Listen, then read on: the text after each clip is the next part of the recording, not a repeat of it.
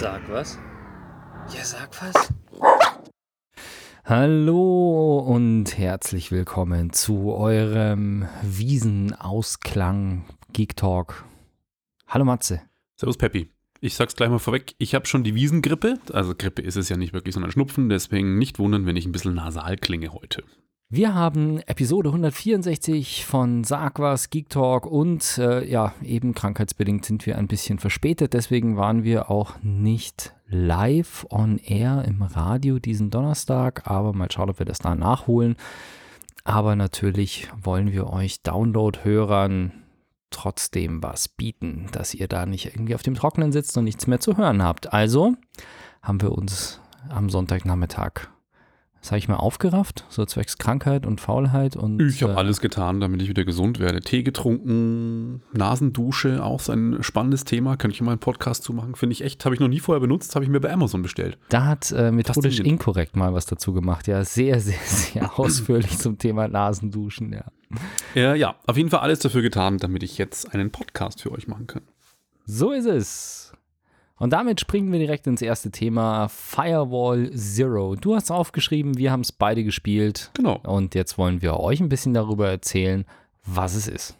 Richtig. Virtual Reality, wichtiges Thema für uns ja immer und vor allem Gaming, das heißt beides verbunden jetzt, Virtual Reality und Gaming. Und diesmal handelt es sich um einen Multiplayer-Shooter, beziehungsweise Multiplayer-Spiel. Ist ja bei Virtual Reality so ein bisschen der Kritikpunkt, dass man so abgegrenzt mit seiner Brille da sitzt und Kopfhörer aufhat und in seiner eigenen Welt ist. Aber nun ist man ist abgegrenzt in der eigenen Welt mit anderen Leuten zusammen, würde ich mal sagen. Und äh, du spielst das auch schon seit ein paar Wochen und ich auch. Und noch ein paar andere Jungs aus unserer Multiplayer-Gruppe. Und es gab schon das ein oder andere Spiel. Aber was ist Firewall Zero Hour? Wobei ich sagen muss, dass ihr, glaube ich, alle deutlich mehr Spielzeit habt als ich, weil ich irgendwie immer schwanke zwischen, mach schnell die Switch an und spiel Zelda und spiel Firewall. Das irgendwie, naja, ich habe noch nicht so viele Stunden. Sehr schade, weil nicht, dass es irgendwann abgemeldet ist und äh, dann willst du spielen. Das ist, wäre schade. Vielleicht äh, geht sich ja noch öfters mal was zusammen. Ja. Es handelt sich um einen äh, Taktik-Shooter, heißt 4 gegen 4. So im Stile von den alten Rainbow Six-Spielen eigentlich. Jeder hat seinen eigenen Charakter, der gewisse, ähm, sage ich mal, Kontraktor genannt, vor Vorlieben hat, beziehungsweise Vorzüge hat. Ähm, manche Wow. verträgt mehr Kugeln, anderer kann irgendwie mehr Explosionsschaden und dann gibt es natürlich auch noch Charaktere, die man freischalten kann. Es gibt neue Waffen und Aufsätze. Und dann geht es, wie der Name sagt, ein relativ simples Spielprinzip darum, auf einer Map ist man entweder Angreifer oder Verteidiger und muss eine Firewall hacken. Das heißt, es gibt Firewall-Zugangspunkte, die die Angreifer finden müssen. Dann wissen sie erst, wo der Laptop ist. Und diesen Laptop müssen sie einnehmen und hacken. Und die anderen müssen versuchen, diesen Laptop zu verteidigen. Angeblich ganz wichtige Dokumente auf diesem Laptop sind. Und es sind noch diverse, wie soll ich sagen, es ist noch ein Zeitlimit drauf. Genau, Also das noch dazu. Ganze muss innerhalb einer gewissen Zeit stattfinden, wobei uns irgendwie nur ein, zwei Mal das passiert ist, dass die Zeit wirklich abgelaufen ist. Ne? Du, was meinst du jetzt als Die Angreifer? Zeit ist oder? lang genug als Angreifer, dass Ja, du ja. da jetzt, wenn du nicht komplett rumtrödelst und dich nur irgendwo versteckst und wartest, dann schaffst du es. Wobei ich hatte schon Matches tatsächlich, wo dann, wenn du taktisch vorgehst und versuchst, alle auszuschalten, dass dann schon die Zeit knapp wurde. Dann, dann man alle Gegner getötet hatte, die Verteidiger, und dann nur noch 10 Sekunden Zeit waren, den Laptop zu hacken und es daran tatsächlich Das gescheitert ist uns auch einmal passiert letztes Wochenende, ja. Ja.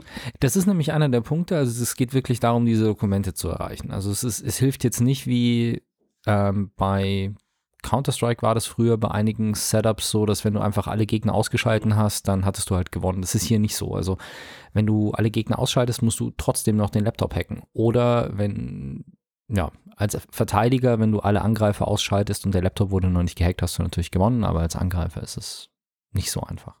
Jo. Cool an der Geschichte ist, dass ähm, eins der Spiele ist, die den Aim-Controller unterstützen. Das heißt, diesen Gun-Controller für die PlayStation VR, wo man dann wirklich einen, ein Plastikgewehr in der Hand hält und dann auch Kimme und Korn zielen kann und wirklich das Gefühl hat, man hält eine, eine Waffe vor sich.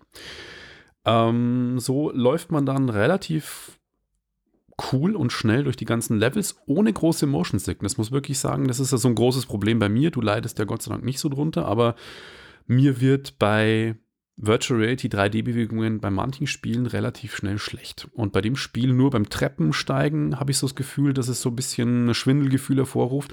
Aber grundsätzlich habe ich es bei dem Spiel eigentlich nicht so. Und äh, ja, ähm, es ist ziemlich eine coole Community auch am Start. Äh, heißt, wenn man nicht jetzt mit vier, vier Leuten spricht äh, oder spielt, wo man dann die ganze Zeit sagt, okay, man spricht sich untereinander ab, man kennt sich eh, sondern auch mit, ich habe mit Spanien gespielt, mit Slowaken, mit Briten, mit Niederländern, glaube ich, und mit Franzosen.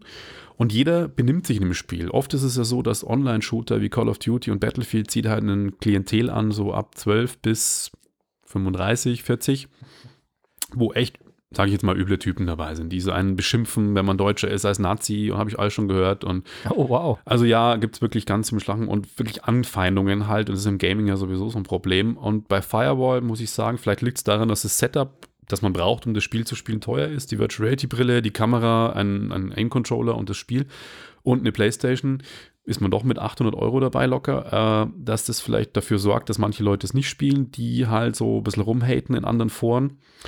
Äh, aber von dem her ist es cool, weil man sich auch mit den fremden Leuten gut abspricht. Das heißt, wenn man getötet wird im Spiel, kommt man in einen Surveillance-Mode, einen Überwachungsmodus und kann mit Überwachungskameras dem anderen auf der Karte noch sagen, wo sich die Gegner befinden und wie sie am besten vorgehen sollen. So heißt es, man ist nicht aus dem Spiel raus, wenn man getötet wird, sondern kann noch Tipps geben.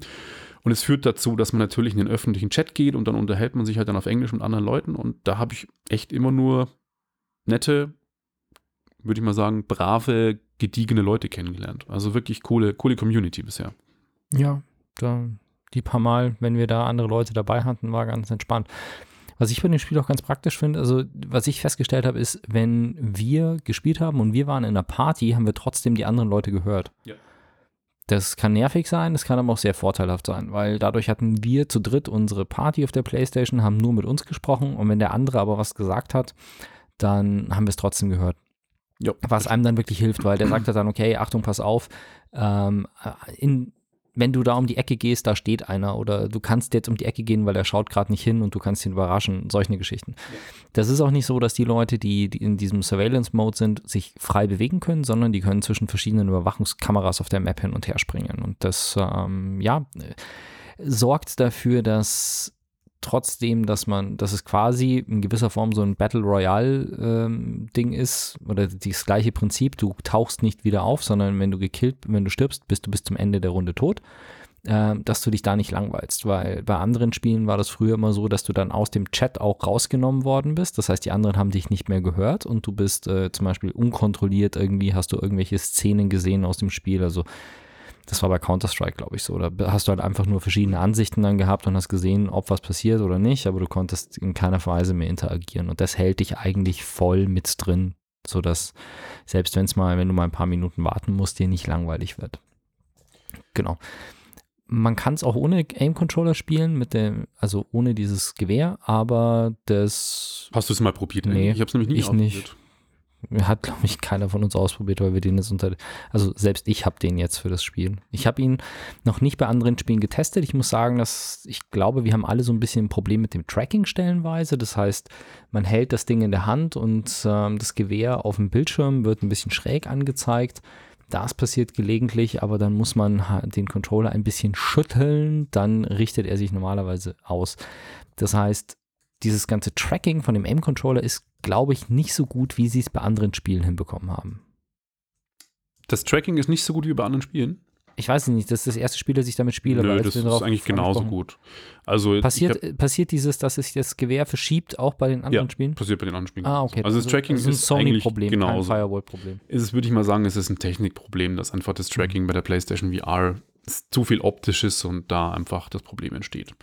Ich habe aber erstaunlich wenig Tracking-Probleme eigentlich. Also ich muss den Raum schon sehr verdunkeln, was ein bisschen nervig ist, aber es funktioniert dann eigentlich für das, dass es optisches Tracking ist, relativ sauber. Klar, Vive mit Laser-Tracking immer noch. Ja, es ist mal besser, mal schlechter. Das ist tatsächlich sehr stark abhängig von den Lichtverhältnissen und wie man gerade zur Kamera ist. Und ich habe auch den Eindruck, dass wenn man steht bei dem Spiel, dass das Tracking irgendwie besser funktioniert. Also zumindest bei mir, weil ich sitze relativ am hintersten Ende des erfassbaren Bereichs von der Kamera. Ah, okay. Also wenn ich stehe, bin ich automatisch ein bisschen näher dran und dann funktioniert das Ganze relativ gut was man muss natürlich auch sagen, also wir haben jetzt viel Positives vom Spiel berichtet, es gibt auch so ein bisschen ähm, Downsides, ähm, ein paar Sachen, die halt nicht so wirklich cool sind. Zum Beispiel, es gibt nicht so viele Maps. Das heißt, es ist eine, ich habe gar nicht gezählt, wie viele es sind, aber ich sag mal acht oder so. Mhm. Ähm, da hoffe sechs ich, oder acht. dass es mal einen DLC gibt, also ein Download-Content, dass mehr Maps noch kommen, die so ein bisschen Abwechslung mit reinbringen. Und im Prinzip ist das Spielprinzip ja immer einmal Angreifer, einmal Verteidiger und das wechselt sich halt immer ab. Und äh, das bleibt eigentlich im Prinzip dann immer gleich. Es geht eigentlich immer darum, taktisch vorzugehen. Klar, du kriegst immer neue Fähigkeiten, aber es ändert sich nichts. Neue Spielmodi und so, vielleicht mal eine Geisel befreien oder irgendwie eine Geisel irgendwie aus einem Raum rauszubringen oder aus einer Map rauszukriegen und dann zu beschützen, dass sie nicht drauf geht, wäre nicht schlecht. Das Auflevel-System ist ein bisschen anstrengend, weil man muss tatsächlich echt viel spielen. Also ich glaube, ich habe jetzt vier, nee, fünf Nachmittage gespielt, ah, vielleicht drei Stunden im Schnitt und bin Level 11. Und das ist, da ist bei Call of Duty bist du zu dem Zeitpunkt schon Level 21 oder so. Also 10 Levels mehr. Und man muss auch relativ hochkommen in den Levels, damit man neue Waffen freischalten kann, damit man neue Ausrüstung freischalten kann. Also viele Sachen gehen da auch erst ab Level 20 oder so. Und selbst dann, wenn man sie freigespielt hat, dann spielt man nur frei, dass man sie kaufen darf. Ja. Was Hat noch nicht quasi dann das ganze Geld dazu, die überhaupt zu kaufen. Ja, das ist schon, also das ist heftig und auch was, was ich so ein bisschen, ich weiß nicht, ob ich es gut finde oder nicht, aber man spielt, es wird einmal im Prinzip ein Match gemacht, also du in deinem Viererteam gegen ein anderes Viererteam, so hatte ich zumindest den Eindruck. Und dieses, diese beiden Teams spielen dann immer gegeneinander Ja, in abwechselnder Rolle. genau. Es ist jetzt nicht so, dass du ähm, jedes Mal mit neuen Spielern zusammengeworfen wirst oder sowas. Und gerade bei, also ich meine, weißt du, in, einer, in einem großen Spiel, wo 15, 20 Leute auf einer Map sind, da ist sowas vielleicht noch okay, wenn es immer die gleichen sind. Aber hier in dem Fall finde ich es ein bisschen schwierig, weil wir hatten teilweise halt wirklich Teams als Gegner, die einfach brutal krass waren. Also die haben uns überrollt. Ja. Also wirklich, wo sind sie denn, wo sind sie denn, wo sind sie denn? Und dann macht's bam, bam, bam, bam, bam und wir sind innerhalb von 30 Sekunden alle tot. Und deshalb Runde um Runde. Und das ist halt irgendwie ein bisschen deprimierend auf Dauer. Da würde man sich dann schon mal wünschen. Also da hat man da wirklich nur die Möglichkeit, die Session manuell zu verlassen, sich quasi neu zu formieren. Und das ist halt immer, wenn man die Session verlässt, fliegen alle raus. Also dann muss wieder einer von uns ein Spiel aufmachen, muss die anderen reinlassen, da muss man sich neue Gegner suchen. Das Das Matchmaking Ja. ist halt dann auch ein Problem, weil es dauert relativ lang. Wahrscheinlich spielen nicht so viele Leute, klar. Das Setup brauchen alle, damit du es spielen kannst. Ähm, das Matchmaking ist noch nicht optimal. Es ist aber besser geworden, muss man auch sagen. Es geht jetzt relativ fix teilweise. Dann gibt es mal wieder Tage, wo man Probleme hat, irgendwie ein richtiges Spiel zu finden. Ähm, am Anfang war es extrem, finde ich. Hat lange gedauert. Man war also mehr in der Lobby oft als im Spiel, muss man auch dazu sagen. Aber jetzt mal lange Rede, kurzer Sinn. Es ist ein cooler Shooter und ich finde auch, zeigt es, wohin es wirklich gehen kann. Also Virtual Reality mit Multiplayer verbinden, dann kann man wirklich in eine Welt eintauchen und auch, dass man wirklich sich abspricht mit einem Team, dass man durch die Gänge geht und sieht, wo die, man kann sich umgucken, obwohl die Waffe nach vorne gerichtet ist und sieht, wo die anderen sind. Man kann sich Deckung geben, man kann Blindfire machen. Das heißt, die, das Gewehr ums Eck wirklich rumstecken und schießen, was eigentlich mit einem anderen Shooter nicht geht, weil man dann automatisch seinen Charakter ja ums Eck steckt. Also man kann wirklich ums Eck luken. Also ich fand es bisher ziemlich cool und hoffe, wenn so die Probleme wie Tracking und Grafik, Zielgenauigkeit noch verbessert werden, vielleicht mit einer PlayStation VR 2, dann finde ich das ein richtig, richtig fettes Ding. also alles in allem, das Spiel an sich macht Spaß, kann man sich holen, aber sich jetzt extra deswegen eine PlayStation VR und einen Aim-Controller kaufen, eher nicht. Oh, würde ich nicht so sagen. Also Also, wenn, du, wenn du. Counter-Strike damals gespielt hast und bist auf der Suche nach was Neuem, würde ich schon sagen. Aber nicht nur für das Spiel. Ja, dann gibt es ja noch genug andere Ja, gute aber- PlayStation VR-Spiele. Alles klar. Wir kommen zum nächsten Thema. Es geht um das Apple iPhone, das wir euch neulich vorgestellt haben. Und man kann ja fast schon sagen, jetzt bin ich mal äh, Apple-kritisch und sage, keine neue Hardware ohne neues Skandälchen.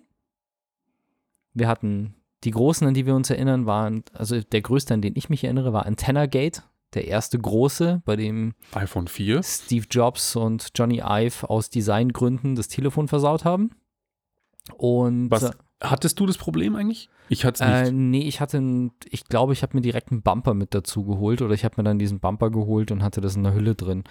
Aber es ist ähm, wirklich das steht in, der, in den Memoiren von Steve Jobs, dass das wirklich ein in Kauf genommenes Designproblem war. Mhm. Also es war wirklich, sie hätten dort einfach eine irgendetwas anders machen können und das wollten sie aber nicht, weil es ihnen nicht gefallen hat und haben es in Kauf genommen, dass das passiert.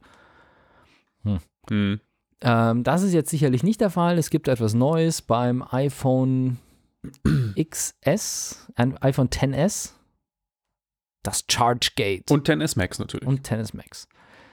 Ja, die Telefone laden teilweise einfach nicht. Also das Telefon, man steckt es an und es passiert nichts. Wenn das Telefon vorher, glaube ich, eine gewisse Zeit aus war.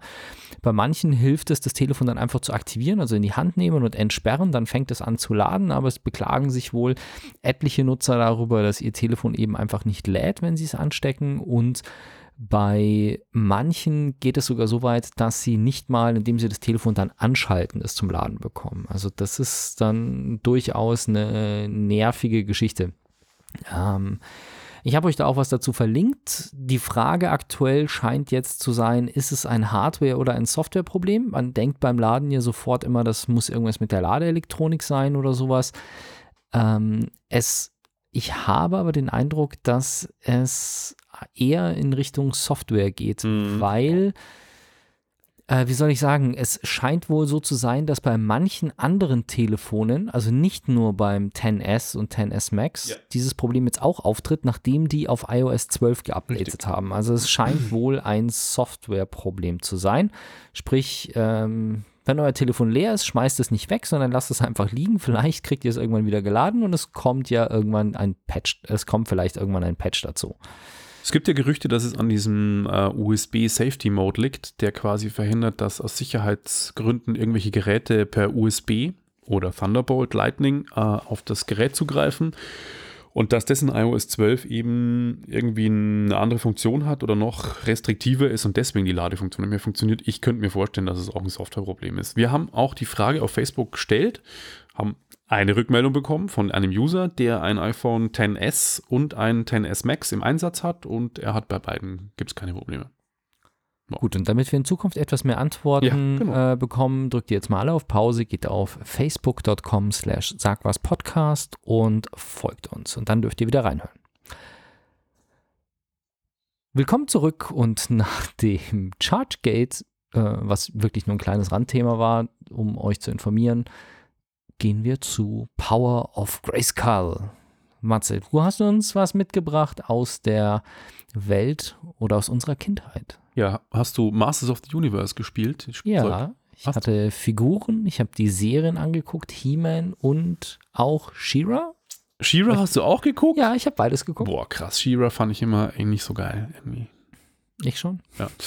Naja gut, das ist jedem sich äh, selbst überlassen. Auf jeden Fall gibt es eine ziemlich lustige, was heißt lustig, eigentlich auch eine, eine coole Dokumentation auf Netflix gerade, die ist crowdgefahren, die Dokumentation. Ähm, die heißt The Power of Grayskull, The Definitive History of He-Man and the Masters of the Universe.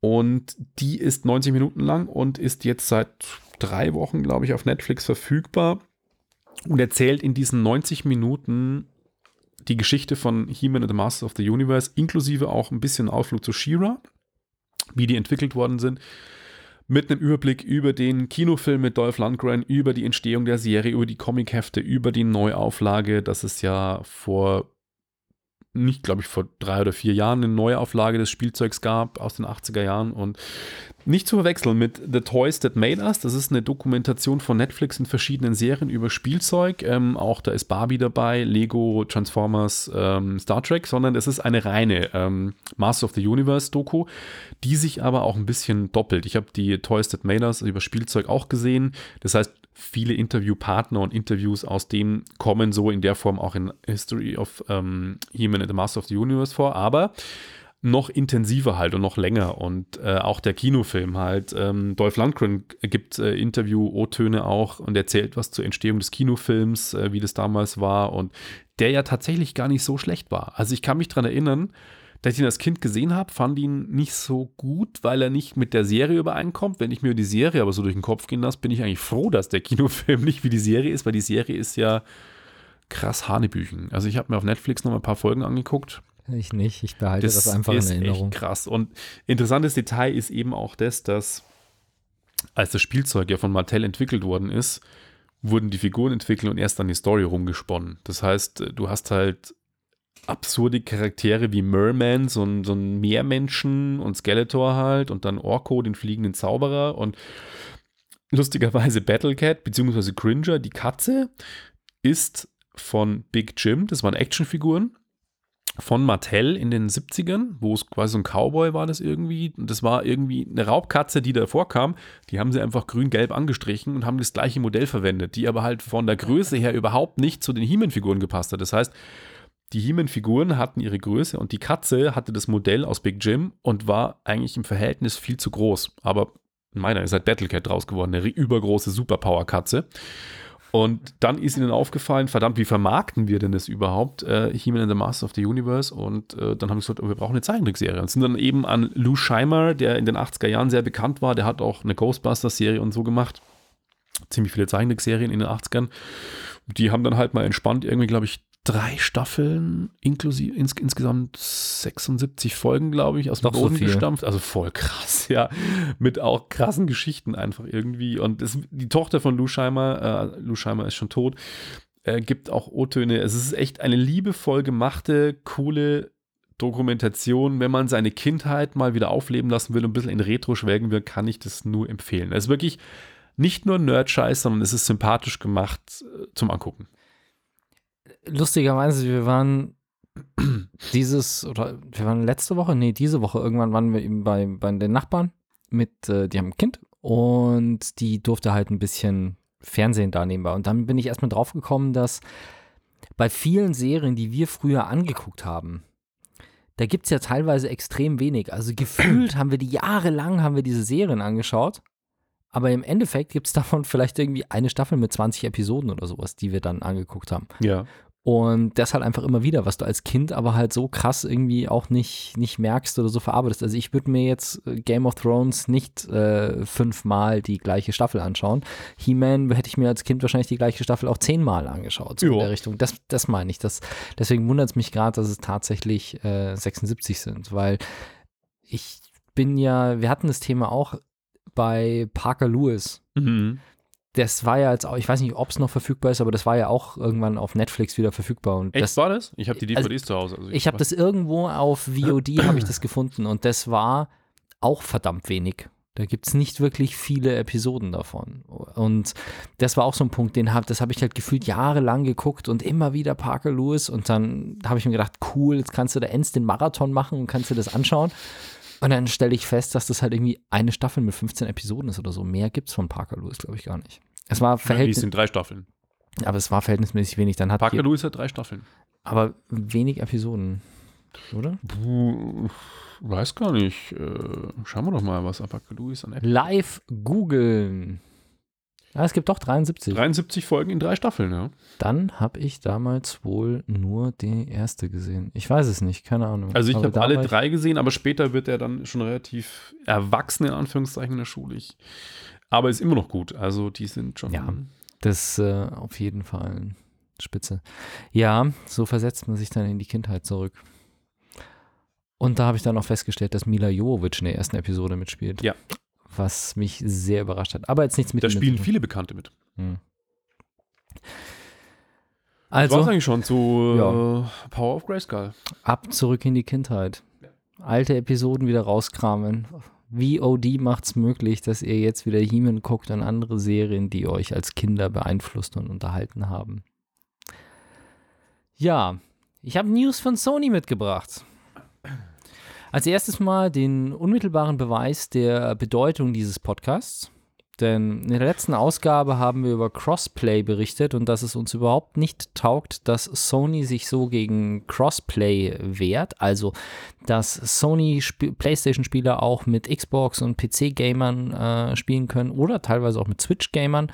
Und es scheint sich langsam was zu bewegen. Also, Sony hat im Blog wohl Details dazu bekannt gegeben, dass mit Fortnite, das Spiel, was jetzt momentan wohl auch das das Spiel ist, das am drängendsten für Crossplay geeignet ist oder wo der, der Bedarf am höchsten ist, dass es da jetzt eine Testversion bereits gibt, mit der man auch Cross-Plattform spielen kann.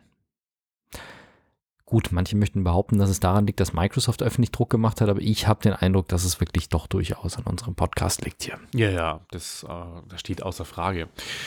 Naja, schauen wir halt mal, ob das dann für andere Games auch kommt, außer Fortnite. Wir haben das in unserer Multiplayer-Gruppe diskutiert und da kamen schon ein paar Gegenargumente. Ja, kann ich verstehen, weil ähm, sobald halt irgendwie auch vielleicht das für Xbox und PC geöffnet ist, dann hast du Cheater und Cheaten ist halt leider beim Online-Gaming am PC echt ein großes Problem. Und Mhm. Maus- und Tastaturspiele. Und wenn es da keine Filter gibt, die sagt, ich möchte aber im geschlossenen Netzwerk spielen und bitte ohne Maus- und Tastaturspiele, dann könnte es ätzend werden, weil hast du Bock zwischen äh, gegen Fortnite-Spieler mit Maus und Tastatur, die eine schnellere Reaktionszeit haben oder vielleicht einen Cheat aktiviert haben zu spielen, weil das ist dann irgendwann sehr frustrierend. Mhm. Ja. Ja, hat alles seine Vor- und Nachteile.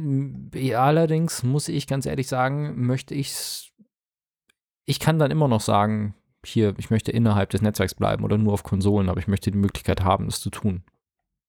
Ja. Also das lieber, lieber ich kann und filtere, als dass ich gar nicht erst kann, weil ich meine, es gibt ja jetzt nicht nur Ego-Shooter, es gibt ja auch andere Spiele. Also das möchte man dann vielleicht auch, wo es jetzt nicht der große Unterschied ist, ob du Maus und Tastatur oder Controller hast. Ja, aber das Cheating ist trotzdem ein Problem. Ja. Aber Mai. Hoffentlich kommt. Also ich, ähm, ich würde mich freuen darüber. Ich würde mich auch freuen. Also für Fortnite ist es ja definitiv. Und jetzt schauen wir mal, wie es für andere ist. Dann Da- haben wir auch die Diskussion nicht mehr, auf welchem System wird was gespielt. Genau. Und dann müssen sie es bloß noch hinsch- äh, hinkriegen, dass man die Accounts auch entsprechend übernehmen kann, dass du deinen Fortnite-Charakter von PlayStation auf Switch und wieder zurücknehmen kannst oder dass Mhm. das halt auch irgendwie alles synchronisiert ist. Was ich auch nicht verstehe, das ist auch alles so ein bisschen schwierig. Das war ja bei GTA auch immer so das Problem. Wenn du auf der PlayStation 3 gespielt hast, konntest du ihn übertragen auf die PlayStation 4. Mhm. Also das war äh, relativ unproblematisch, ihn von einer Konsole in die andere zu importieren. Aber er ist jetzt auch nicht im Sync, wenn mich das da nicht täuscht. Also wenn du jetzt sagst, okay, du spielst dieses Spiel mal auf der einen, mal auf der anderen Konsole, Mhm. ähm, kannst du nicht mit dem gleichen Charakter spielen. Okay. Also das glaube ich nicht. Du musst den wirklich jedes Mal importieren. Habe ich nie ausprobiert, habe ich keine Erfahrungswerte dazu, aber das ist natürlich ein bisschen doof. Also korrigiert mich bitte, wenn ich falsch liege, aber jetzt angenommen, du spielst ähm, das Ganze auf der PS4 oder du hast deine PS3 nicht verkauft, sondern hast die PS3 irgendwie noch im Keller stehen und zockst da bloß alle drei Monate mal mit der, weil das Wohnzimmer irgendwie belegt ist, dann ähm, ist das, glaube ich, eher schwierig Das stimmt. bei solchen Spielen. Das ist natürlich nicht so cool. Und bei Fortnite war es ja auch so, dass du zwar auf die PlayStation den Charakter kopieren konntest, glaube ich, oder importieren konntest, aber dann nie wieder weg von der PlayStation. Aber es gibt jetzt auch nicht so viele Spiele außer GTA jetzt oder wo du von wo es es für beide Systeme gibt, wie für PlayStation 3 und PlayStation 4 und dass man switcht. Also der Naja, aber Spielstände und solche Geschichten ist doch bei, bei vielen Spielen, oder? Hm, Naja, so viele gibt es da jetzt nicht. Far Cry? Da spielt man das online? Nee, aber es ist generell auch Spielstände synchronisieren. Mal generell. Ja gut, aber Die Spielstände synchronisieren, das geht ja. Also dass du, dass du, wenn du es über Cloud machst, dass du, wenn du zwei PlayStation 4 Sitz hast, aber klar, wenn du ein altes System hast, aber beim, beim PlayStation 4 geht es eigentlich oder Xbox One geht das eigentlich auch ohne Probleme, wenn du. Nicht von der PlayStation auf die Xbox. Also ich spreche von den ganzen also du Dingen- willst quasi systemübergreifend. Ich spreche von den ganzen Dingen, die sowieso an den Hersteller gebunden sind. Also zum Beispiel, ähm, warte mal, Far Cry ist von Ubisoft, oder? Mhm. Genau. Und sobald du ein Ubisoft-Spiel hast, wird das ja immer mit deinem Ubisoft-Account, also wenn du das zumindest bei mir, weil ich da eben immer einwillige, wird das immer alles über den Ubisoft-Account abgewickelt. Also das läuft ja nicht mehr über den, über den PlayStation-Account, sondern über den Ubisoft-Account dann. Die Spielstände. Zumindest die Charakterentwicklung, weil ich in meinem Ubisoft-Account ja auch Dinge kaufen kann, die dann auf meiner PlayStation freigeschalten werden und ich auch durch bestimmte Aktionen im Spiel diese Ubisoft-Credits ähm, verdiene. Deswegen ist es sowieso in gewisser Weise, meine Handlungen im Spiel werden mit meinem Online-Account abgeglichen oder mit meinem Ubisoft-Account. Und deswegen, ich habe es noch nicht ausprobiert, weil ich auch keine Xbox habe. Aber eigentlich möchte ich, dass, wenn ich mich auf einem anderen Gerät einlogge, ich dann die Wahl habe, ob ich mit dem exakt gleichen Charakter an der gleichen Stelle mit der gleichen Ausrüstung weiterspiele. Kann ich verstehen. Ich Ja. glaube aber, dass der Spielfortschritt immer noch über, auch jetzt in dem Fall bei Ubisoft, über die Sony-Netzwerke geht. Ich glaube nicht, dass der bei Ubisoft ist. Müssten wir mal testen. Es gibt aber noch was von Sony. Noch was? Ja. Neues zur PlayStation Vita. Oh, ja. Ja. stimmt. Eine tragische Nachricht. Ja, die PlayStation Vita wird vermutlich 2019 sterben. Sony wird die Produktion der mobilen Konsole PlayStation Vita einstellen. Es gab ja früher die PlayStation Portable. Portable, PSP. PSP, genau. Danach kam die PlayStation Vita. Die, ich habe sie mir mal gekauft und absolut nicht hergenommen. Du hast dir gesagt, es gab ein paar gute Spiele ähm, Was, die Vita? für die Vita, ja. Oder warst du damals Portable-Fan? Ich war Portable-Fan. Für die Ah, okay. Vita. Die Vita ist eine der wenigen Konsolen, wenn nicht sogar die einzige Konsole, die ich nicht in meiner Sammlung habe.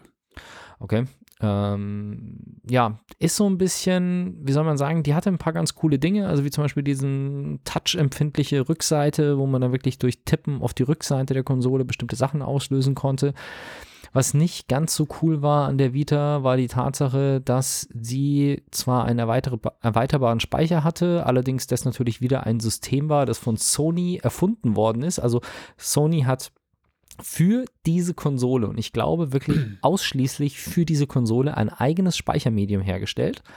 Und zwar jetzt eben nicht sowas wie bei der PlayStation Portable damals gingen, glaube ich, ganz normale Memory Sticks von Sony. Das war zwar Memory Stick und Memory Stick Pro. das war zwar ein eigenes Format von Sony, aber das war zumindest nicht nur in der PlayStation Portable drin, sondern das hat Sony auch in Kameras eingebaut.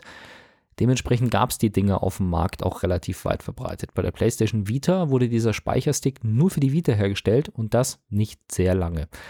Das heißt, ähm, heutzutage 128 Gigabyte, wenn es überhaupt so viel gibt, oder 64 Gigabyte Speicherstick für die Vita kostet fast mehr als eine, neue, als eine Vita. Ja, Das, Das ist, ist ähm, das ist echt heftig, weil die Dinge einfach nicht mehr gebaut werden und ja, viele Leute wollen das Ding halt irgendwie aufmachen, dort andere Spiele installieren oder irgendwelche Emulatoren installieren. Dafür brauchst du Platz und naja, was soll's. Was natürlich sicherlich nicht unbedingt beiträgt zum Erhalt der Vita, ist die Switch, die, ich sage jetzt mal, mobiles Konsolengaming seit einem, eineinhalb Jahren wirklich revolutioniert hat und sehr verändert hat.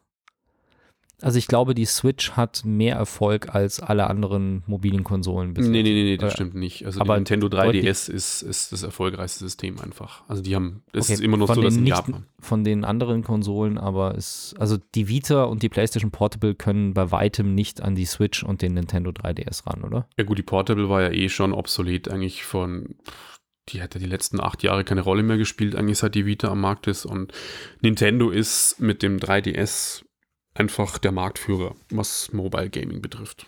Ja. Die, Vita, die, die, die Switch als Hybridkonsole zieht nach, klar. Aber man sieht, die 3DS gibt es jetzt seit acht Jahren auf dem Markt und es kommen in Japan immer noch ähm, 3DS-Spiele auf den Markt und es gab ja diverse Updates dann auch mit besserer Hardware und besseren Displays. Aber es gibt viele Spiele, so Monster Hunter und so, die halt immer noch wie verrückt auf dem 3DS gespielt werden einfach. Ja, die PlayStation Vita dürfte auch, die ist seit 2000, ist 2011 auf den Markt gekommen, gell? Auch sowas um den Dreh. Die Vita müsste 2011 auf Ja. den Markt gekommen sein. Also ist auch äh, was in der Art, es gab auch äh, zwei verschiedene Versionen, glaube ich, eine mit OLED und eine mit LCD-Screen. Aber die ist einfach nicht an das rangekommen, was andere machen. Und jetzt gerade eben durch die aktuelle Marktlage ist, ich glaube, es lohnt sich einfach nicht mehr für Sony an dem Ding weiterzuarbeiten. Ist halt schade. Eigentlich war nämlich die Vita von der Hardware schon cool. Ähm, sie kam halt aber genau zu einem Zeitpunkt auf den Markt, als die Smartphone- und Tablet-Boom richtig krass losging. Und da, das hat Sony unterschätzt und ich glaube, das hat sie auch so ein bisschen den Markt gekostet, weil die Tablets, das iPad kam 2010 auf den Markt und dann kamen immer neue Versionen, dann kamen Android-Tablets auf den Markt und iPhones, die halt einfach so eine Hardware-Power hatten, dass die Spiele genauso gut aussahen wie auf der Vita. Und das hat den Markt ein bisschen kaputt gemacht. Ich meine, das ist jetzt fies, weil die Vita einfach sieben Jahre alt ist. Aber ich finde ganz ehrlich, gut, also heutzutage, ich verstehe, warum Sony das Ding nicht mehr baut, weil das Teil kann einfach nicht mehr mithalten. Damit das Ding gekauft werden oder damit das Ding gekauft wird, müsste es in irgendeiner Form vergleichbare Ergebnisse liefern. Und die Qualität, die das Ding liefert, auch ganz ehrlich, von der Haptik her finde ich es überschaubar gut. Mhm. Also die Steuerung und die Haptik ist bei der Vita einfach nicht so, nicht so toll. Das ist, wenn ich mir jetzt sage, okay, ich meine, die Switch ist jetzt auch nicht der geilste Controller, den du haben kannst, wenn du die Switch im Portable Mode spielst mit den Joy-Cons an der Seite angeklickt, aber ganz ehrlich, die Switch mit den Joy-Cons angedockt lässt sich besser spielen als eine PlayStation Vita. Okay. Finde ich schon, weil die, ähm, die, die Steuerkreuze, also dieses Drehding, der Joystick Ja. bei der Vita war schwierig zu bedienen oder halt irgendwie, keine Ahnung, Okay. der lag, der war einfach nicht, ich fand den einfach nicht so toll von der Bedienung her. Und auch das Ganze vom Halten her, die Schultertasten zu erreichen, war bei der Vita nicht wirklich angenehm und ähm, und dann kam natürlich dazu, dass die Spiele noch ein bisschen eingeschränkt waren und die Grafik halt einfach fürchterlich war. Also ganz ehrlich, bevor ich Assassin's Creed auf der Vita spiele, spiele ich lieber Angry Birds auf meinem Handy, weil Mhm. das halt einfach, es ist sieben Jahre alte Hardware, die, das schaut halt auch einfach dementsprechend alt aus und das ist halt ähm, bei weitem schlechter als eine PlayStation 3 und mm, ja, ich weiß es nicht, die, ich verstehe es. Aktuell ist jetzt kein Nachfolger in Sicht. Sony wird sich wahrscheinlich mit seiner Entwicklungskompetenz derzeit konzentrieren auf die PS5, von der ja vermutet wird, dass sie 2020 oder 2021 auf den Markt kommt, sowas um den Dreh. Ähm, es kommen übrigens immer mehr Gerüchte, dass so, äh, Nintendo übrigens zumindest ein Update, also ich lese Ja, jetzt immer öfter, dass es OLED-Update, ja. äh, für die Switch noch ein Update geben wird, was jetzt nicht unbedingt eine neue Generation ist, aber zumindest mal ein Hardware-Update sein wird.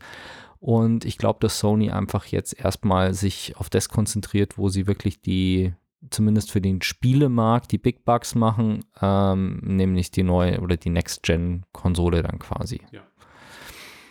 Schauen wir mal. Und damit habt ihr euch ein bisschen Musik verdient. Genau, und äh, es gibt was von Eminem und zwar äh, das letzte Eminem-Album vom letzten Jahr fand ich äh, ziemlich schrecklich. Es war ein Album, das keiner gebraucht hat, meiner Meinung nach. Und deswegen war ich skeptisch, als es ein neues Album gab.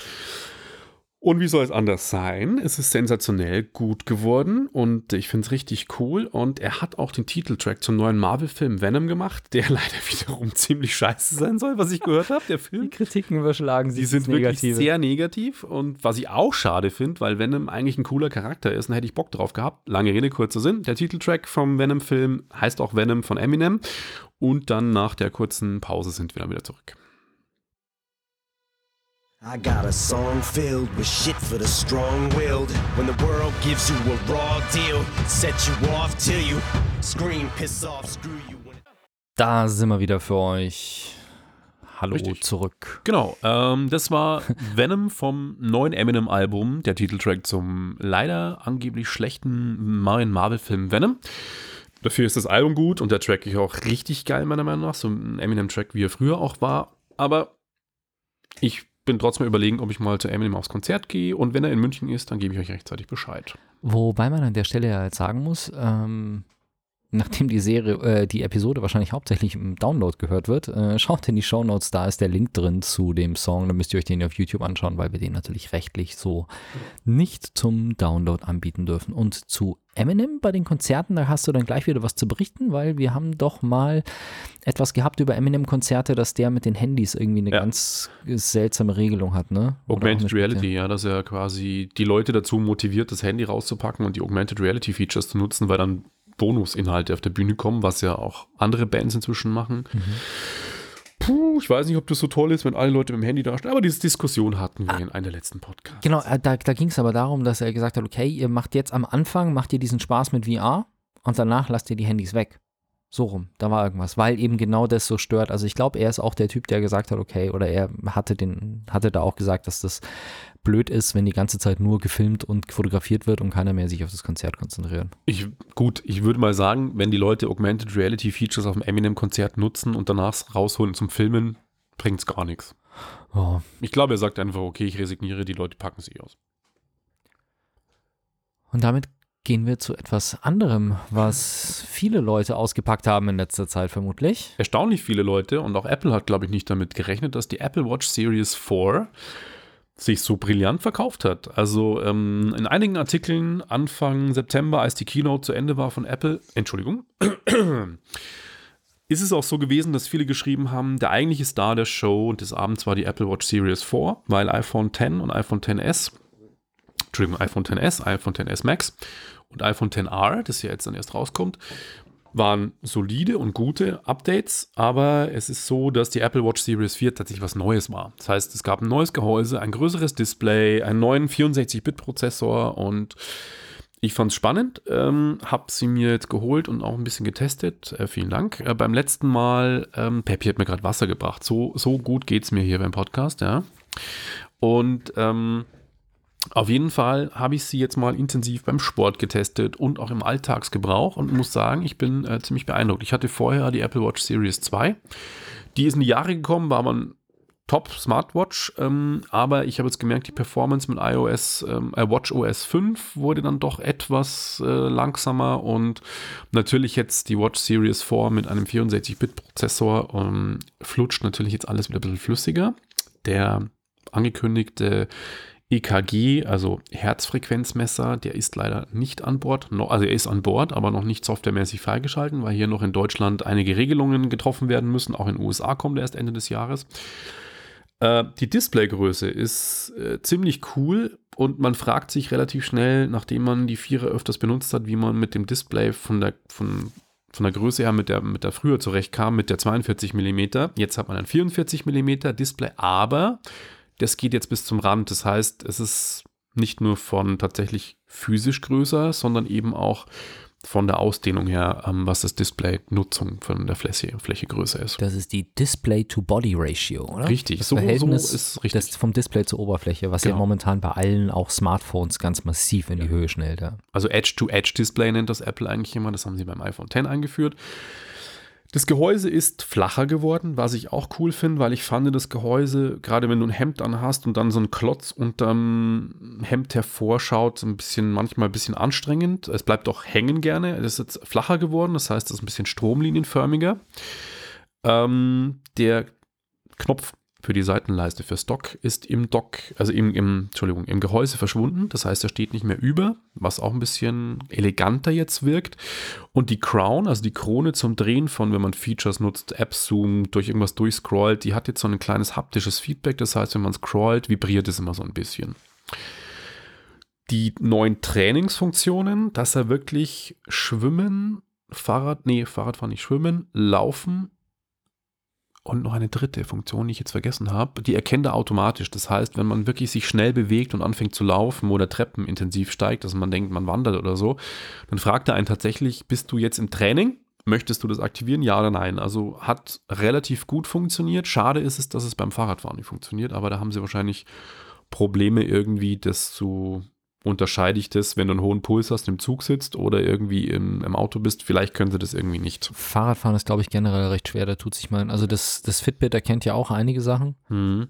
Ähm, aber ich glaube, Fahrradfahren ist da auch so eine Sache, die öfter mal schief geht oder die, du, die er halt nicht so gut erkennt. Weil das Problem ist ja, dass die, die machen das ja auf der einen Seite über die Herzfrequenz und auf der anderen Seite über das Gyroskop. Also weil Genau. du, und beim Fahrradfahren ist halt die, das Gyroskop relativ wenig wahrscheinlich äh, belastet. Oder es kriegt relativ wenig Daten, dadurch, dass du die Hand ja am Lenker hast und sie da relativ fest ist. Ja. Finde ich schade, weil ich viel Fahrrad fahre. Ähm, aber auf jeden Fall beim Laufen hat es funktioniert. Das äh, fand ich schon echt ziemlich cool. Performance, habe ich schon gesagt, ist auf jeden Fall besser. Displaygröße auch. Lautsprecher sind auch besser geworden. Das heißt, die Telefonierfunktion ist für beide die Telefonierenden besser. Das heißt, für mich, in, wenn ich es im Auto nutze oder mal tatsächlich auf dem Fahrrad, oh, das ist eigentlich illegal, äh, telefoniere, dann ähm, verstehe ich die anderen Leute. Du darfst, glaube ich, nicht mit der Smartphone am Fahrrad telefonieren. Du darfst kein Gerät in die Hand nehmen, aber Fahrrad und Auto haben größtenteils die gleichen Regelungen. Du darfst das Ja. Telefon nicht in die Hand nehmen und du darfst deine Freisprecheinrichtung verwenden. Auf dem Da Fahrrad. würde ich mich nicht drauf verlassen. Da gab es schon tatsächlich ähm, Abmahnungen von Leuten, die tatsächlich einen Strafzettel bekommen haben. Deswegen, also würde ich mich nicht drauf verlassen, ob das so ist. Okay. Also, keine Ahnung. Ich bin da jetzt kein, kein Rechtsprecher, ich bin da nur vorsichtig. Auf jeden Fall ähm, funktioniert relativ gut. Das heißt, die Verständlichkeit von dem, der anruft, wie auch aber den, den man, ähm, der quasi spricht. Also wenn ich spreche, die Leute haben mich besser verstanden. Das war auch so ein Vorteil, wobei das schon früher eigentlich ganz gut funktioniert hat, ist aber nochmal verbessert worden. Ähm, ja, Speicherplatz ist jetzt schon wie bei der Apple Watch Series 3 auf 16 GB erhöht worden. Nutzbar, glaube ich, sind 12 oder 14.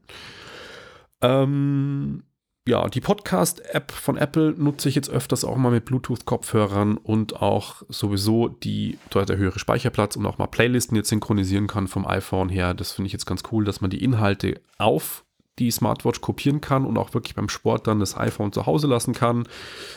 Ich habe keine LTE Series 4, das heißt telefonieren kann ich nicht, aber ich kann zumindest WLAN-Funktionalitäten oder eben auch Bluetooth-Funktionalitäten unterwegs nutzen und habe dann meine wichtigsten Sachen eigentlich dabei. Ja, den Sturzsensor habe ich ausgeschalten. Das heißt, es gibt jetzt den neuen Sensor, wenn man äh, stürzt, dass dann eine Nachfrage kommt, bist du wirklich gestürzt, dann wird entweder ein Alarm ausgelöst oder jemand angerufen. Habe ich jetzt erstmal deaktiviert, weil ich gelesen habe, dass es anscheinend bei manchen Sportarten könnte die Apple Watch denken, dass es ein Sturz ist und ich lasse es jetzt erstmal aus. Ist jetzt für mich erstmal deaktiviert. Ja.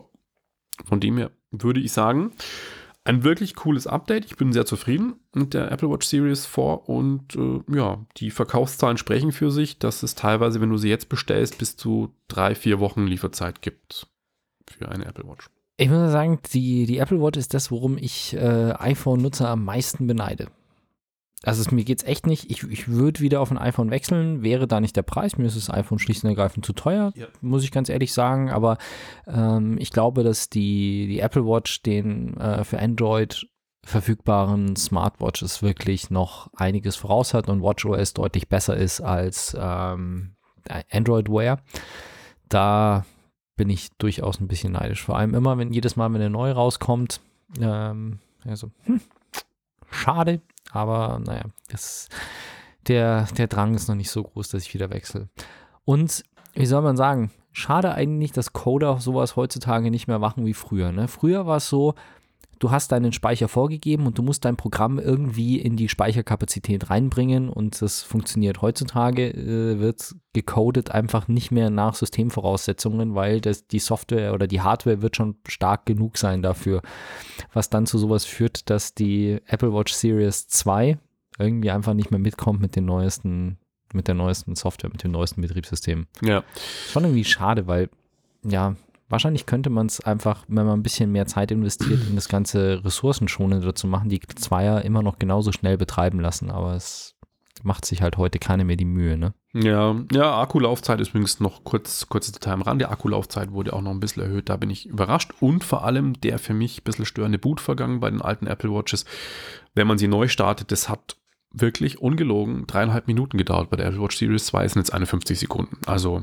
definitiv angenehmer. Alles klar. Wir begeben uns in das Rennen um Afrika. Was ist das? Wollen wir jetzt Podcast in Afrika veröffentlichen? Nein. Das Rennen um Afrika? Sag Nein. was Afrika.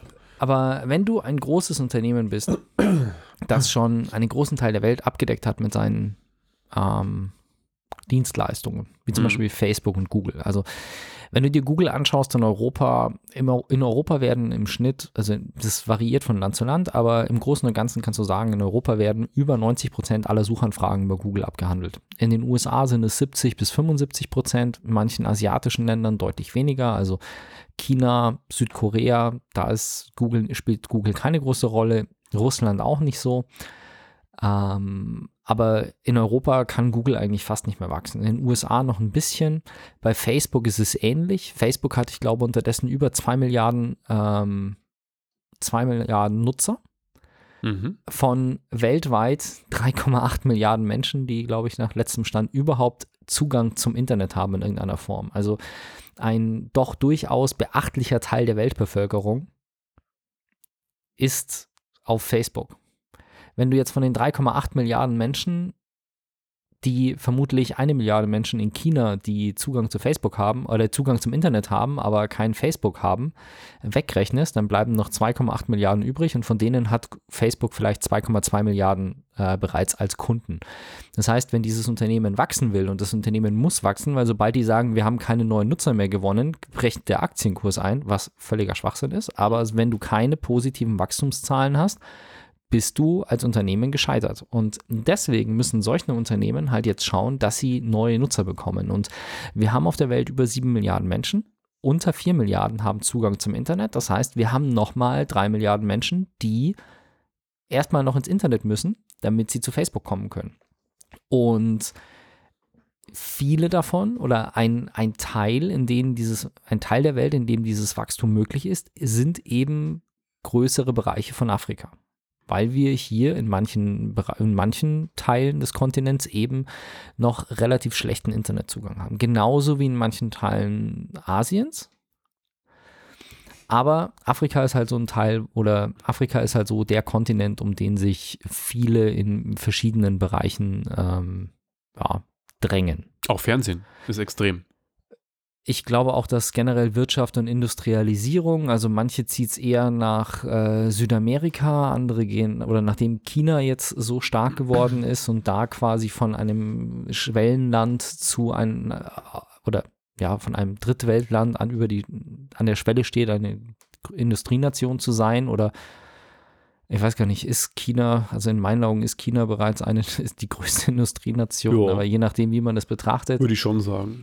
Geht es halt jetzt in viele, viele Blicke werden nach Afrika gerichtet. Und da haben wir unterdessen schon verschiedenste Projekte gesehen. Also Facebook hat experimentiert mit verschiedenen Drohnensystemen, ähm, die dann quasi per Laserbeam Internet ähm, bringen. Google arbeitet, glaube ich, oder hat gearbeitet mit äh, Hotspots an Heißluftballons und solchen Geschichten, die dann rumstehen. Und viele von den Projekten sind auch wieder eingestampft worden. Aber was ich jetzt gesehen habe, ist, sie, Facebook stattet wohl sogenannte Internet Exchange Points aus, stellenweise mit Hardware. Das heißt, das sind quasi so die Knotenpunkte in den Städten. Also anstatt sich direkt an den Endkunden zu richten, wie davor, mit wir haben da jetzt einen Access Point, in den du dich einloggen kannst, du lieber Handybesitzer, ähm, scheinen sie jetzt in den Ausbau der Infrastruktur zu investieren. Mhm. Diese Internet Ex- Exchange Points sind halt jetzt, ich sage jetzt mal nicht unbedingt Internetcafés, aber halt so einzelne kleine Verteilstationen, von wo aus das Internet dann weitergeleitet wird. Und da investieren die anscheinend ganz massiv. Und ja, das ist so ein bisschen eine Geschichte. Da kann man ziemlich drüber streiten, ob das jetzt gut ist oder nicht. Also auf der einen Seite ist es natürlich so, dass je mehr Leute Zugang zum Internet haben, desto besser ist es prinzipiell mal, weil einfach Informationen dort verfügbar sind. Also wie viel kann die Wikipedia verschiedenen Leuten helfen, die Fragen haben und Fragen aufzuklären oder äh, Wissen zu verteilen? Das ist auf jeden Fall gut. Internet hilft, Wissen zu verteilen. Internet hilft auch bei anderen Dingen, die nicht so toll sind, wie Radikalisierung und sonstiges. Also es bringt auch Gefahren mit sich. Aber die, die Problematik ist, dass Internetinfrastruktur eigentlich etwas ist, das aus öffentlicher Hand entstehen sollte und nicht durch die äh, Interessen eines Konzerns, weil damit ist natürlich die Internetfreiheit ganz stark auch gefährdet man denke an internet.org, der Dienst, den eben Facebook auch bietet, wo du verschiedene Dienste gratis nutzen kannst. Also zum Beispiel, ich hatte das in, ich glaube, sowohl in Südafrika als auch in Tansania hatten wir auf den lokalen SIM-Karten Freivolumen. Also ich konnte 70 Megabyte am Tag mit meiner Mobilkarte surfen auf Facebook, ohne dass es mir von meinem Datenplan abgezogen worden ist. Und in, oder dieses Internet.org mit Zero Internet ist halt, du hast quasi komplett ohne Datenvertrag trotzdem Zugriff auf Facebook und verschiedene Dienste. Und je tiefer die in der Infrastruktur stecken, desto besser haben sie natürlich die Chance, sowas reinzubauen. Also quasi, nein, nein, du musst nicht für den Anschluss zahlen. Hier ist ein Kabel in dein Haus, da ist ein WLAN-Router und du kannst zumindest mal Facebook nutzen. Und das ohne, dass du was dafür bezahlst. Und je tiefer die in der Infrastruktur stecken, desto mehr Möglichkeiten haben sie, sowas zu machen. Und da kommen wir genau an den Punkt, wo es dann halt schwierig wird, weil äh, wenn man internet.org bestimmen lässt, was jetzt frei ist und was nicht, dann kommt da das raus, was sich mit den Interessen von Facebook deckt und nicht das, was im besten Interesse der Menschen ist. Und das kann langfristig Probleme bringen. Mhm. Und das ist halt so der Zwiespalt dabei. Und das fand ich wieder einen guten Punkt, das mal, mal zu erwähnen und zum Nachdenken bringen. Also auf der einen Seite, was ist besser? Gar kein Internet haben oder Internet zu haben, das von einem werbe- und marketinggetriebenen Unternehmen bestimmt ist, ohne die freie Möglichkeit, selber die Inhalte zu bestimmen, sondern du kriegst sie vorgegeben von jemandem, der nur daran interessiert ist, deine Daten zu sammeln. Ja. Schwierig. Schwie ist echt eine schwierige Frage. Da Ja. könnte man, glaube ich, ganze Podcast-Stunden damit füllen. Ja. Indien hat sich da relativ klar positioniert und hat es verboten. Also Internet.org ist in Indien, was wohl somit die striktesten Regelungen für Netzneutralität hat, ist schlicht und ergreifend verboten worden. Krass. Ja, die lassen das nicht zu. Naja, aber äh, mal wieder ein netter, netter Ansatz zu sagen, okay, hier gibt's was, was wo man mal ein Auge drauf werfen könnte. Und damit kommen wir zum zweiten Thema der heutigen Episode, wo ein großes Unternehmen auf das reagiert, was Sag was bemängelt hat. Diesmal ist es die Facebook-Tochter Oculus. Marc, Matze, was hast du zu berichten? Richtig. Ähm, wir hatten ja schon oft gesagt, mein Gott, wäre Virtual Reality nicht cool, wenn man keine Kabel hätte. Ja. Und äh, nicht irgendwelche Hardware dazu bräuchte. Und äh, Facebook hat auf uns gehört und äh, beziehungsweise Oculus. Innerhalb von zwei Wochen haben die das entwickelt, ne? Ja. Letzte Folge haben wir es angeprangert, Ja. diese Folge. Ganz genau. Jetzt müsste nur Sony machen. Es müsste in Verbindung mit der PlayStation gehen. Wir wollten es eigentlich für die Sony PlayStation VR. Auf jeden Fall, die Oculus Quest soll im Frühjahr nächsten Jahres auf den Markt kommen. Preis und genaues Datum gibt es noch nicht, aber eine spannende Geschichte. Es ist quasi zwischen der Oculus Go, also dem Einstiegsmodell von Facebook respektive Oculus, und der Oculus Rift zu sehen. Und äh, hat einen relativ potenten Prozessor, das heißt einen relativ fähigen Prozessor, mit dem man doch ganz anständige Grafik angeblich darstellen soll.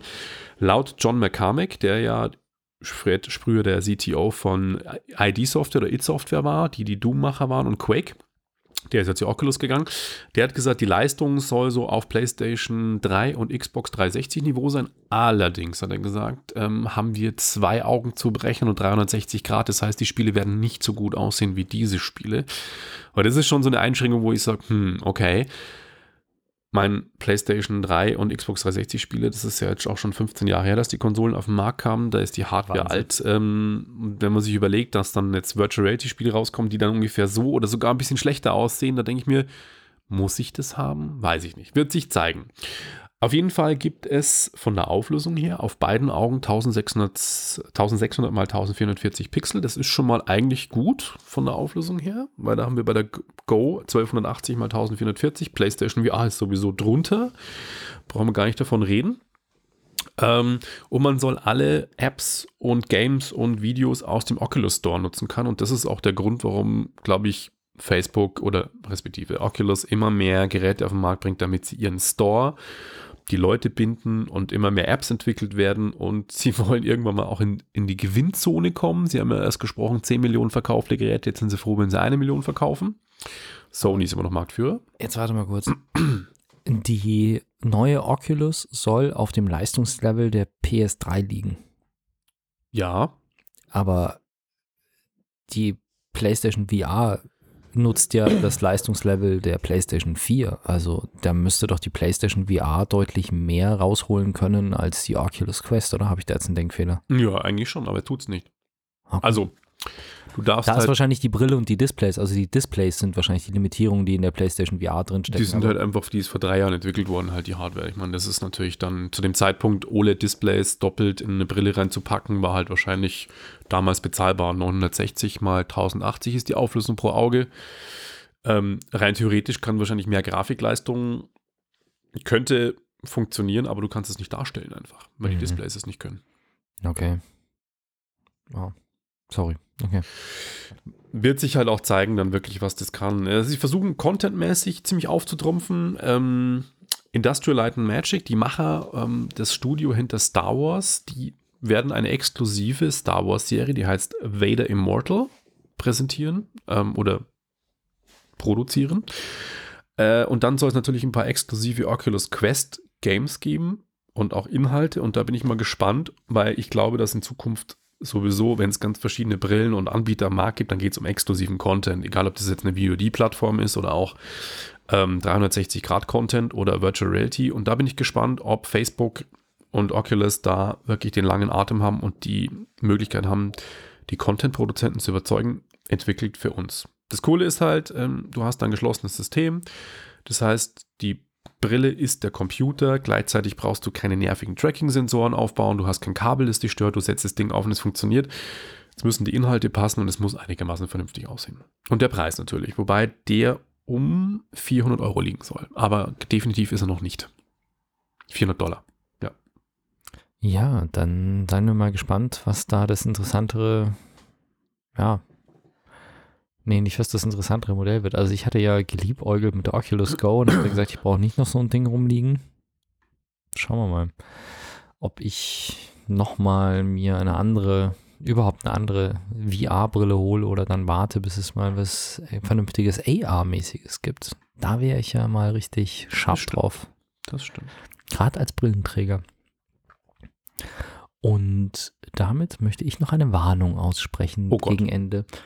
Ich habe ja immer mal wieder Crowdfunding-Geschichten und ähm, ich weiß auch gar nicht, ob ich darüber gesprochen habe von äh, MacBull ein Ladekabel.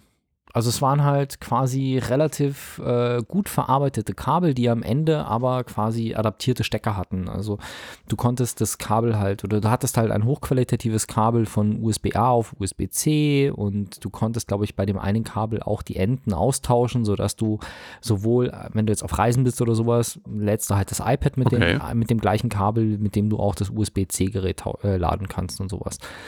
Ähm, Habe ich bestellt, wird wohl nie kommen. Also die haben am Anfang immer noch gepostet und ja, wir sind jetzt hier und jetzt sind wir da und jetzt haben wir einen Manufacturer gefunden und der Versand wird losgehen und ich habe tatsächlich schon die Mail bekommen, dass der Versand jetzt so langsam anrollt.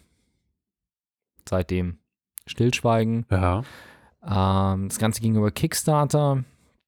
Da beschweren sich jetzt unterdessen die Leute reihenweise, dass sie halt nichts mehr hören, dass sie nichts bekommen haben. Hm, Mai, es waren 24 Dollar, die ich da reingesteckt habe. Es, ganz ehrlich, es wirkt eher wie ein Scam. Also es ist jetzt nicht so, dass die Firma, dass die, die Macher wirklich da sind und sagen, hey Leute, passt auf, wir haben uns verkalkuliert, das ist scheiße, die Kohle ist Ja. weg und wir können nicht mehr, es tut uns leid. Sondern sie sind einfach mit dem Geld verschwunden und antworten nicht mehr. Das ist das gleiche mit diesem Vigo oder wie dieses Ding hieß, dieses, wo ich auch mal so reingefallen bin.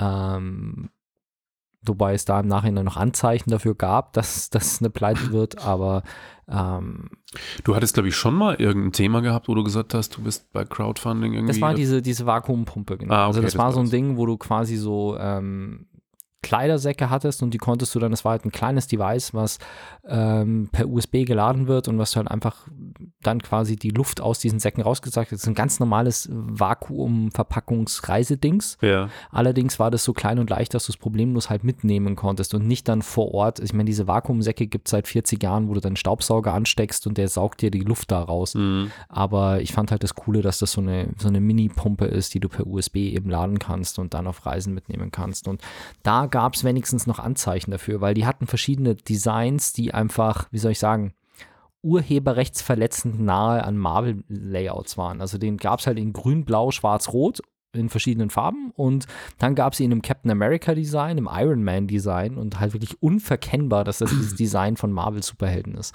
Was schon irgendwie so, okay, wie werden sie das durchbekommen? Aber die waren auch irgendwann einfach weg. Mhm. So ist es mit Mac Bullets auch. Also an sich ein cooles Produkt. Aber die sind halt einfach untergetaucht. Kickstarter sagt, ja, nee, kann passieren, ist blöd. Ja, können wir nicht helfen, kontaktiere die bitte direkt. Also von Kickstarter braucht man da auch keine Hilfe erwarten. Mai sind 24 Dollar, bringt mich jetzt nicht um. Ist ärgerlich, ist wirklich ärgerlich, weil es waren, hat cool ausgeschaut. Ich hätte es gerne gehabt. Klar, sonst hätte ich es nicht bezahlt. Naja, was soll's, aber kann man sich auch nicht schützen. Nur nochmal die Erinnerung, wenn ihr Crowdfunding macht, kann das passieren, dass euer Geld weg ist. Und damit kommen wir zum Ende der heutigen Episode.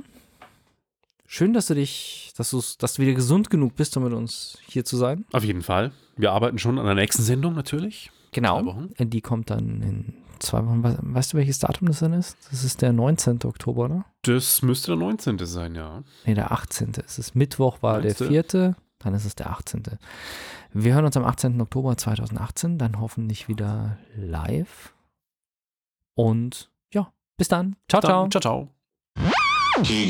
Wenn euch das nun gefallen hat, dann liked uns auf facebook.com slash sagwaspodcast und abonniert uns auf iTunes oder im Podcatcher eures Vertrauens. Alle Infos zur Show, den Themen und alle Folgen gibt es auch auf www.sag-was.com. Fragen, Anregungen und Feedback nehmen wir gerne über Facebook oder als Kommentar auf der Website entgegen. Und wenn ihr gerade Zeit habt, dann bewertet uns doch bei der Podcast-Plattform, auf der ihr uns gefunden habt.